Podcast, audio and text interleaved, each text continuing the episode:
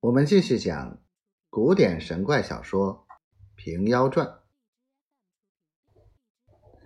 你道他为何发这痴念头？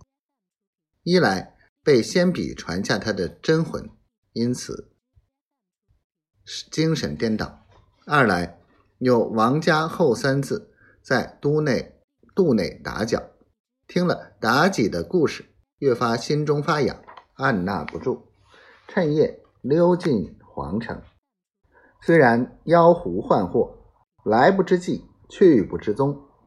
那皇城里面比民间不同，不是耍处。他见前门侍卫严谨，也未免心怀恐惧，不敢闯入。转到后宰门，原来一伙子匠人修葺御花园，恰好做工完了。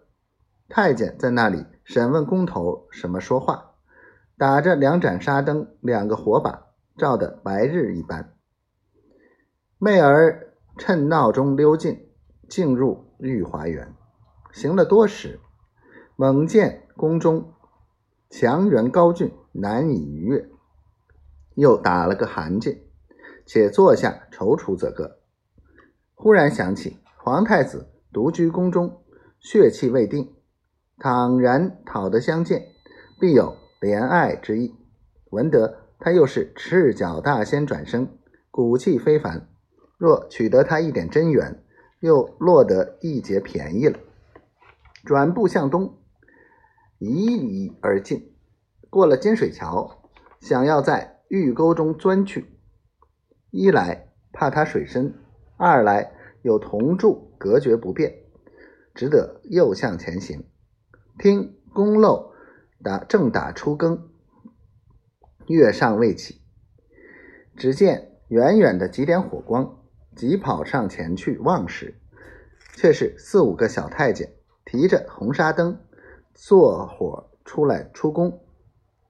媚儿道：“他既有门而出，我不怕无门而入。”趁火光敲地看时，果然有个角门开着。媚儿挨身进去，关个便处，爬上屋檐，过了几层院宇，只听得下面读书之声。媚儿且不下来，在屋上揭去几片琉璃瓦，挖开望板，向下张望。原来这去处叫做资善堂，是皇太子读书之所。这皇太子生性聪明好学，虽然夜深。兀自秉烛而坐，几个内侍们四下倚台靠壁，东倒西歪，都去打瞌睡。